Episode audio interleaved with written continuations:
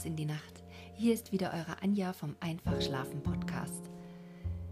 Ich bin wirklich überrascht, wie viele Einschaltquoten, wenn man das so sagen darf, doch auch die Pflanzenkunde bei euch erreicht.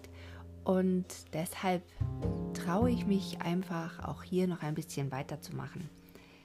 Ich finde es sehr spannend, auch für mich, das zu lesen. Leider könnt ihr ja die schönen Illustrationen in diesem alten Buch nicht sehen. Aber irgendwie bringt mich das der Natur gerade jetzt wieder ein bisschen näher. Gerade jetzt betone ich deshalb, weil es bei uns einfach kein Frühling werden möchte. Es schneit hier im Osterzgebirge. Ich musste heute früh mich durch ja, locker 20 cm Neuschnee kämpfen und ich habe es einfach so satt. Ich will Frühling. Aber es nützt ja nichts. Vielleicht schaffen wir es ja gemeinsam, vom Frühling zu träumen. Macht es euch also wie immer bequem, lehnt euch zurück und hört rein. Bis gleich, eure Anja.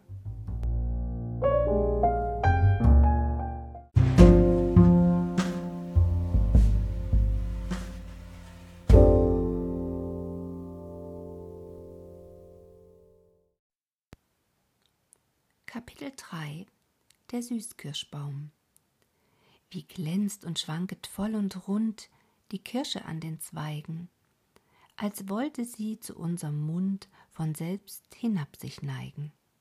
Krummacher Der Kirschbaum und der Mensch In Wäldern und Gebüschen finden sich nicht selten wild wachsende Kirschbäume.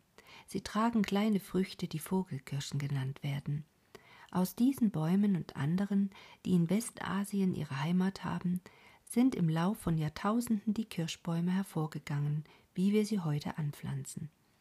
Ihre Früchte übertreffen die des wildwachsenden Baumes weit an Größe und Wohlgeschmack. Von den veredelten Bäumen sind ähnlich wie von der Tulpe zahlreiche Sorten entstanden.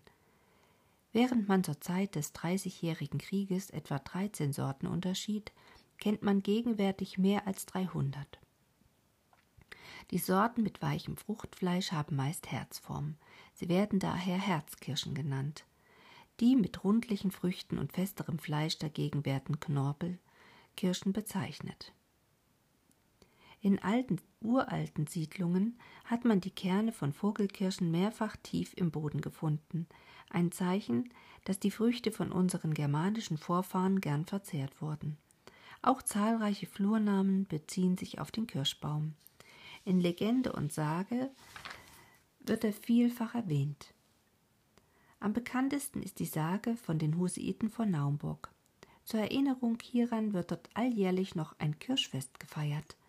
Mit großen Herren ist aber, wie das Sprichwort sagt, nicht gut Kirschen essen, denn sie werfen einem, wie der Volksmund scherzhaft hinzufügt, die Steine ins Gesicht. Schon seit alten Zeiten schneidet man am Anfang des Winters Zweige des Kirschbaumes und auch anderer Obstbäume ab, stellt sie in Wasser und bringt sie in das geheizte Zimmer, damit man sich an ihren Blüten möglichst schon zur Weihnachtszeit erfreuen kann. Zum Abschneiden der Zweige wählt man vielfach den Tag der heiligen Barbara, das ist der 4. Dezember, wonach sie Barbara-Zweige genannt werden. Wurzel und Stamm des Kirschbaumes. Der Kirschbaum bildet im Boden eine tiefgehende Wurzel, die aus vielen größeren oder kleineren, dickeren oder dünnen Ästen besteht und die Erde weithin durchzieht. Die Wurzel verankert den Baum dort wie mit tausend Fingern, so dass ihn selbst ein Sturm nicht entwurzeln kann. Wie die Wurzel löst sich der hohe Stamm, dessen festes Holz der Tischler oder auch Schreiner zur Anfertigung von Möbeln gern verwendet, in Äste auf. Sie verzweigen sich immer feiner und bilden zusammen die Krone des Baumes. Eine glatte, grauenbraune Borte, Borke, die sich vielfach in Streifen ablöst, bedeckt den Stamm und die stärkeren Äste. Aus ihnen tritt, wenn der Baum verletzt wird oder erkrankt, ein klebriger Stoff, das Kirschgummi hervor. Knospen und Blätter des Kirschbaumes. Während des Winters erblicken wir an den Zweigen zahlreiche Knospen. Sie sind von braunen, schuppenartigen Blättchen umhüllt und schwellen im Frühjahr immer mehr an. Biegen sich die Knospen Schuppen auseinander, so treten zwischen ihnen entweder Blätter oder Blüten hervor. Jedes Blatt besteht aus einem langen Stiel und einer eiförmigen Blattfläche, die wie eine Säge am Rand der Spitze Zähne trägt, also ein gesägtes Blatt. Am Grunde des Stieles stehen zwei kleine Nebenblätter. Sie fallen wie die Knospenschuppen bald ab. Die Blattfläche ist anfangs der Länge nach gefaltet und mit einem glänzenden Überzug versehen. Später breitet sie sich aus und der Überzug verschwindet.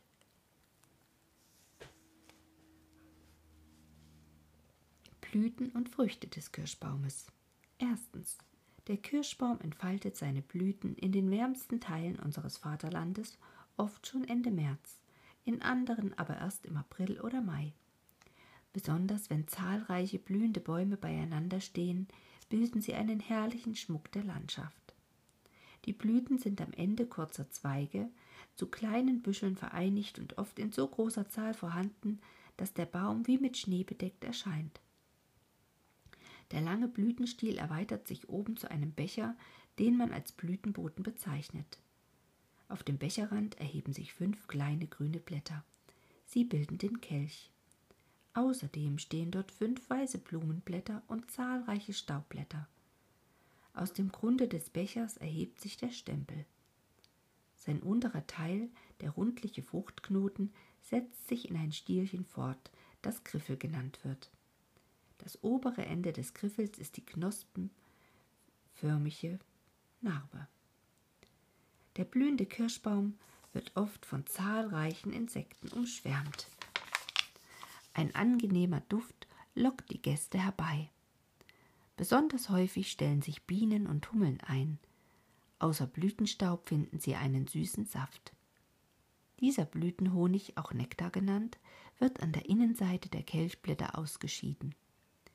Wie wichtig es für den Baum ist, von Insekten besucht zu werden, zeigt folgende Tatsache. In Australien wollten die Obstbäume, die man angepflanzt hatte, keine Früchte bringen. Da wurden von einem Deutschen, der sich dort angesiedelt hatte, Honigbienen eingeführt, und seit dieser Zeit geben die Obstbäume eine reiche Ernte. Drittens. Nachdem die Blüten bestäubt sind, fallen alle Blütenteile bis auf den Fruchtknoten ab, der sich schnell vergrößert. In den mildesten Teilen von Deutschland gibt es schon Ende Mai reife Kirschen. In anderen Gegenden ist dies aber erst Anfang oder Mitte Juli und in rauen Lagen meist noch später der Fall. Die stark verdickte Fruchtwand der reifen Kirsche entsteht bzw. besteht aus drei Schichten einer äußeren Haut, einer fleischigen, saftigen Mittelschicht und einer steinharten Innenschicht. Diese bildet den Kirschkern, der den Samen einschließt. Früchte mit solchen Steinen heißen Steinfrüchte oder auch Steinobst. Die äußere Haut ist gelblich und rotbackig oder rot bis fast schwarz. Viertens. Die reifen Kirschen locken durch ihre bunte Färbung zahlreiche Vögel herbei, die das wohlschmeckende, saftige Fruchtfleisch verzehren. Werden die harten Kerne mit verschluckt, so wandern sie unverändert durch den Darm der Tiere. Dann können aus ihnen neue Bäume hervorgehen. Die Vogelkirschbäume sind meist auf diese Weise entstanden. Die Vögel dagegen, die die Kerne nicht mit verschlucken, also Amseln, Sperlinge und Stare, sind unnütze Näscher, die den Baum nicht weiter verbreiten. Aus den Kernen, die von Vögeln oder dem Menschen ausgesät werden, entstehen Bäume, deren Früchte den Vogelkirschen gewöhnlich mehr oder weniger ähnlich sind. Die edlen Sorten vermehrt man dadurch, dass man kurze Zweige von ihnen auf wilde Bäume überträgt. Das geschieht durch Propfen oder Okulieren. Fünftens. Die Kirschen werden frisch oder gekocht verzehrt, sowie zu Kuchen und dergleichen verwendet. Auch lassen sie sich leicht trocknen. Ferner bereitet man aus ihnen Fruchtsaft und Brandwein, also Kirschwasser. Kaut man einen Fruchtstiel, so merkt man, dass sein Saft zusammenziehend wirkt. Er enthält Gerbstoff. Man bereitet daher aus den Stielen vielfach einen Tee, den man bei Darmstörungen verwendet. Durch die Made der Kirschfliege werden die Kirschen oft ungenießbar. Ja, das haben wir jetzt zum Kirschbaum. Und direkt schließt sich der Birnbaum an. Der Birnbaum, der am Gartenzaun im grünen Grase steht, ist jetzt gar lustig anzuschauen, wenn man vorübergeht. Ein jeder Zweig trägt seine Last, von Birnen gelb und rund, und manche Frucht fällt schon vom Ast hernieder auf den Grund. A. Marquarzen Der Holz- und der edle Birnbaum. Erstens. Wie der Kirschbaum kommt der Birnbaum bei uns in Wäldern und Feldgehölzen wild vor. Er trägt kleine, herbe Holzbirnen, die in der Vorzeit vom Menschen verzehrt wurden. Aber schon in den Zeiten, in denen der Mensch seine Waffen und Werkzeuge noch aus Stein herstellte, gab es wahrscheinlich bereits veredelte Birnsorten. Unsere germanischen Vorfahren hielten alte, ehrwürdige Birnbäume für heilig. Man glaubte aber auch, dass unter der Borke dieser Bäume böse Geister wohnen, die man Elben nannte. Es herrschte damals auch die Sitte, bei der Geburt eines Kindes einen Birnbaum oder Apfelbaum zu pflanzen, den das heranwachsende Glied der Familie besonders zu pflegen hatte. Dieser Brauch hat sich in unserem Volk lang erhalten und wäre es wert, neu aufzuleben. Zweitens. Wie aber sind die veredelten Sorten entstanden? Seht man ihre Samen, also die Kerne, aus, so tragen die Bäume, die daraus hervorgehen, wieder Holzbirnen oder Früchte, die diesen ganz ähnlich sind. Man kann die edlen Sorten also nur dadurch erhalten oder vermehren, dass man Zweige von ihnen, wie dies beim edlen Kirschbaum geschieht, auf Wildlinge überträgt. Dies hat man wahrscheinlich zuerst in den Ländern am Mittelmeer versucht. Hierzu verwendete man auch Birnarten, die aus Westasien eingeführt wurden entdeckte ein Obstzüchter, das unter seinen Bäumen eine bessere Frucht hervorbrachte als die anderen, so benützte er dessen Zweige zur Veredelung. Bäume dieser Art kamen wahrscheinlich vor Jahrtausenden auch nach Deutschland, und hier setzte man die Veredelung fort. Schon im Mittelalter kannte man zahlreiche Sorten, heute aber gibt es deren mehr als 700. Die riesigen einzeln stehenden Birnbäume die man nicht selten auf Feldern oder Wiesen antrifft, sind entweder Holzbirnbäume oder tragen veredelte Früchte, die aber meist nur eine geringe Güte aufweisen. Von diesen alten, ehrwürdigen Bäumen, unter denen die Schnitter gern Rast halten, rühren in der Regel die Orts- und Flurnamen her, die sich auf den Birnbaum beziehen. Drittens. Die Veredelung geschieht beim Birnbaum meist in folgender Weise. Haben Wildling und Edelreis gleiche Stärke, so bedient sich der Gärtner meist des Kopulierens. Er schneidet den Wildling und den Edelreis glatt und schräg durch und darauf setzt er sie zusammen, dass die Schnittflächen genau aufeinander passen, umwickelt die Verbindungsstelle mit Bast und überstreicht sie mit Baumwachs. Ist dagegen der Wildling stärker als das Edelreis, so propft er ihn. Er schneidet oder sägt den Wildling waagerecht durch, spaltet und löst die Rinde auf eine kurze Strecke und fügt das Reis, das er zuvor zugeschnitten hat, wie es die Abbildung zeigt, in den Spalt ein. Sodann legt er wie beim Korpulieren ein Verband um die Propfstelle. Von dem Wildling der sogenannten Unterlage hängt meist ab, welchen Wuchs die edle Sorte aufweist, ob sie früh oder spät blüht, ob sie viel oder wenig Blüten und Früchte trägt und in welchem Maß sie gegen Krankheiten widerstandsfähig ist. Wurzeln, Stamm und Äste des Birnbaumes. Von den zahlreichen Wurzeln wächst die mittlere wie ein Pfahl tief in den Boden. Daher gedeiht der Baum nur auf tiefgründigem Erdreich. Der Stamm, der ein wertvolles Möbelholz liefert, ist mit einer schwarz-grauen rissigen Borke bedeckt. Äste sind meist schräg aufwärts gerichtet. Hierdurch erhält die Krone die Form einer Pyramide, woran man den Baum leicht von dem breitkronigen Apfelbaum unterscheiden kann. Am wilden Birnbaum enden die unteren Zweige in spitze Dornen. Durchschneiden wir einen Dorn, so sehen wir, dass er wie ein Zweig aus Holz besteht und von Rinde umgeben ist. Der Dorn ist also ein ungebildeter Zweig. Knospen und Blätter des Birnbaumes. Schon im Winter finden wir an den Zweigen des Birnbaumes zweierlei Knospen. Aus kleinen, spitzen Knospen gehen lange, beblätterte Zweige, aus größeren, dickeren, aber kurze Zweige mit Blättern und Blüten hervor. Man unterscheidet daher Blattknospen und Blüten- oder Tragknospen sowie Langtriebe und Kurztriebe. Da der Obstzüchter möglichst viele Früchte erhalten will, beschneidet er die Zweige so, dass sie viel kurzes oder Fruchtholz bilden. Das junge Blatt hat wie das des Kirschbaumes zwei fadenförmige Nebenblätter. Die Blattfläche ist unterseits mit Härchen bedeckt und von beiden Seiten her eingerollt. Nach kurzer Zeit fallen die Nebenblätter ab, die Haare verschwinden und die eiförmige, gesägte Blattfläche breitet sich aus. Die Blattfläche ist meist schräg gestellt, so dass viele Sonnenstrahlen aufgefangen werden können. Diese Stellung gibt ihr der lange Blattstiel, der sie hebt oder senkt, dreht oder wendet. Wird die Blattfläche vom Wind getroffen, so stellt sie sich wie eine Wetterfahne in dessen Richtung. Ist der Windstoß vorüber, dann kehrt sie unverletzt zurück, denn der Blattstiel ist sehr elastisch. Ebenso weichen die Blattflächen den aufschlagenden Regentropfen aus. Die nötige Festigkeit erhalten sie durch die Adern oder Nerven. Ein starker Hauptnerv zieht als Verlängerung des Blattstiels durch die ganze Blattfläche. Von ihm gehen schwächere Seitennerven aus, die sich netzförmig verzweigen. Da die Blattflächen mit der Spitze schräg nach unten gerichtet sind, fließt das Regenwasser, das auf sie niederfällt, nach außen ab. Tiefer stehende Blätter leiten es weiter und so geht es fort, bis am Umfang der Krone alles Wasser zur Erde tropft.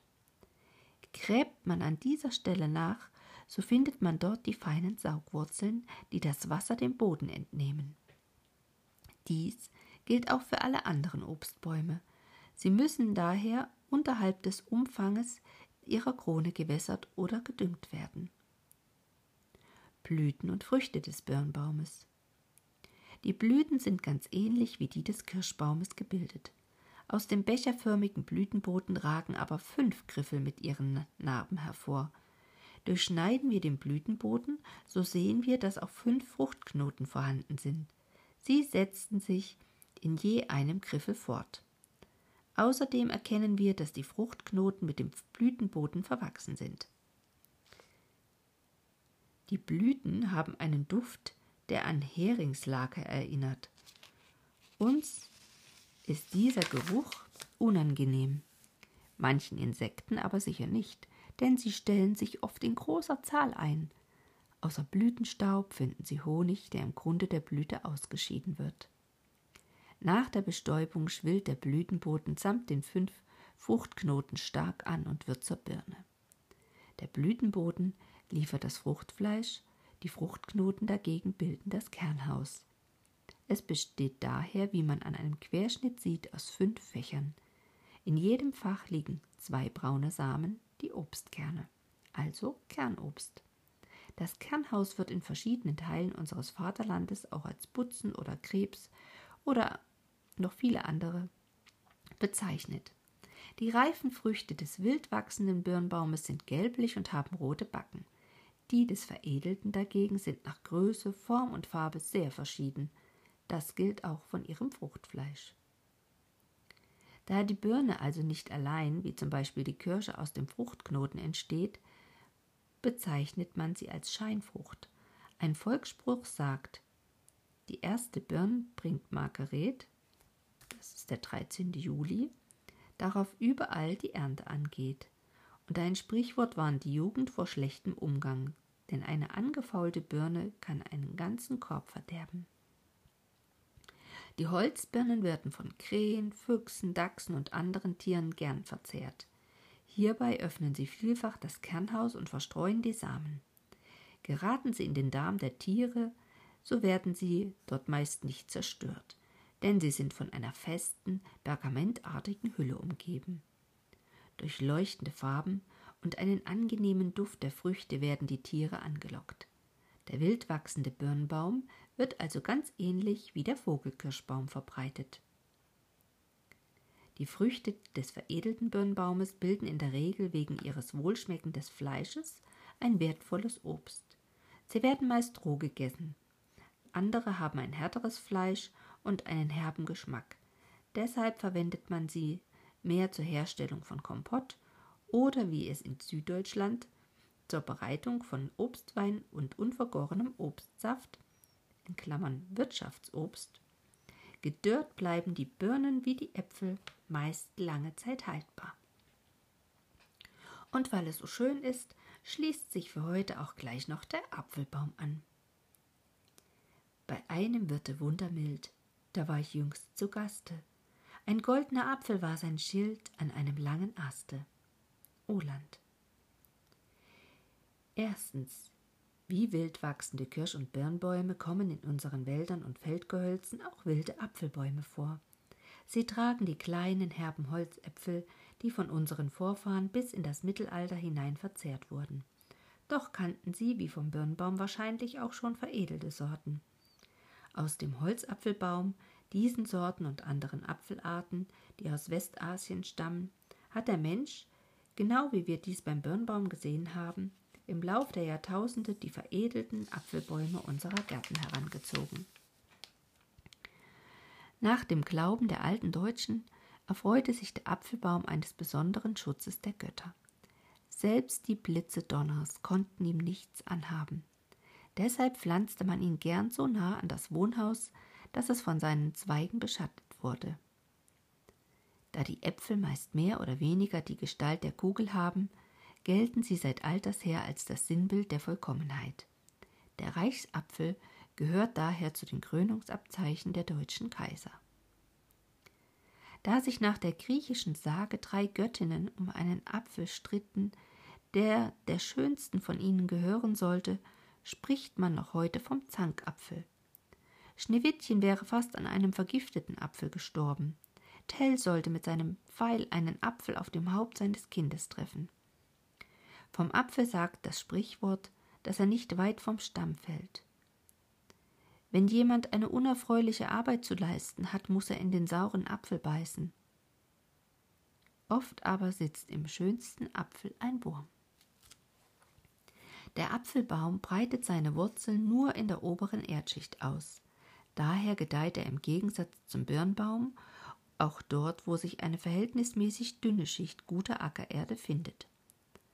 Vom Birnbaum unterscheidet er sich weiter durch eine breitere Krone, durch hellere und glattere Borke und durch große, angenehm duftende, meist rötlich angehauchte Blüten. Die Früchte, nach denen man etwa 600 Sorten des wichtigen Baumes unterscheidet, zeichnen sich vor den Birnen durch festeres, steinloses Fleisch aus, das gewöhnlich angenehm sauer ist. In frostfreien Räumen aufbewahrt halten sich die Äpfel meist längere Zeit auch lassen sie sich leicht verschicken. Sie werden ähnlich wie die Birnen verwendet, sind aber für den Menschen noch von weit größerem Wert. Ein reichlicher Genuss von Äpfeln, wie überhaupt von Obst, wirkt günstig auf den gesamten Stoffwechsel des Menschen ein. Seit einer Reihe von Jahren werden große Mengen von Äpfel, die besonders aus Nordamerika und Australien stammen, in Deutschland verkauft. Um uns von dieser Einfuhr unabhängig zu machen, bemühen sich deutsche Obstzüchter, Apfelsorten heranzuziehen, deren Früchte nicht nur einen vortrefflichen Geschmack, sondern auch das gute Aussehen jener Früchte haben. Apfel- und Birnbaum, selten auch die anderer Obstbäume, haben meist eine verschiedene Form und Höhe. Lässt man den Stamm bis etwa zwei Meter hoch werden, so bezeichnet man den Baum als Hochstamm. Niedriger sind die Halbhochstämme. Vielfach werden die edleren Sorten auch in Zwergform gezogen, dann sind sie entweder Büsche oder Pyramiden oder Bäumchen, denen man nur einen Langtrieb oder einige solcher Zweige gelassen hat. An diesen Zweigen sitzen, ähnlich wie Perlen an der Schnur, die zahlreichen fruchttragenden Kurztriebe. Daher werden solche Bäume auch Schnurbäume genannt. Man zieht sie vielfach an Lattengestellen und Spalieren.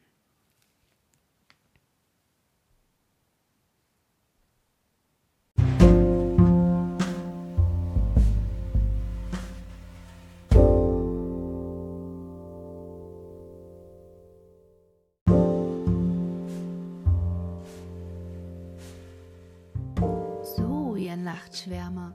Damit geht die heutige Folge vorüber bzw. endet hier. Beim nächsten Mal schauen wir uns mal ein bisschen mehr die Garten- und Gemüsebohne an. Wenn dir gefällt, was du hörst, dann abonniere den Podcast. Lass gerne eine Bewertung da. Wenn du Anregungen und Wünsche hast, nutze bitte die Sprachfunktion hier bei Enker oder schreibe mir eine E-Mail an einfachschlafen.gmx.de.